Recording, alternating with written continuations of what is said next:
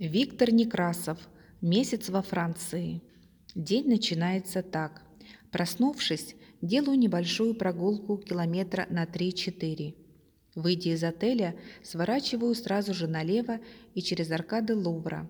Потом через мост, карусель, выхожу на набережную Вольтера. Дальше вдоль Сены, мимо закрытых еще букинистических лотков до небольшого моста от Дубль где сворачиваю налево, именуя Нотр-Дам по Аркальскому мосту выхожу на правый берег Сена, к площади Отель-де-Виль. Дальнейший путь опять же вдоль Сены, на этот раз уже по ее течению. Дойдя до Лувра, сворачиваю направо и по Рю-Ривали до моего отеля уже рукой подать.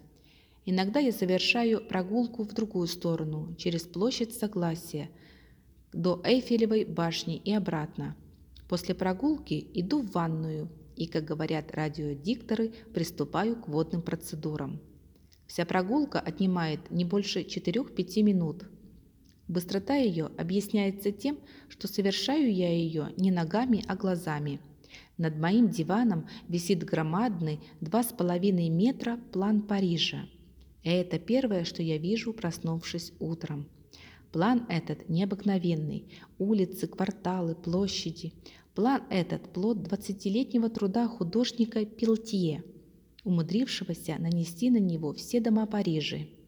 Все до единого. Но не просто нанести, а дотошно нарисовать в аксонометрии, с птичьего полета. Я не представляю, как это можно сделать, но это сделано.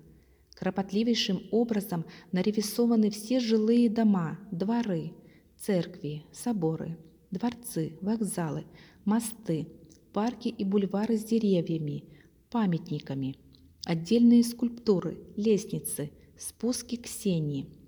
Если сесть в противоположный конец комнаты и взять бинокль, создается полная иллюзия, что ты летишь над городом в самолете. Впрочем, есть даже и преимущество. С самолета надо догадываться, что под тобой, а здесь всюду надписи.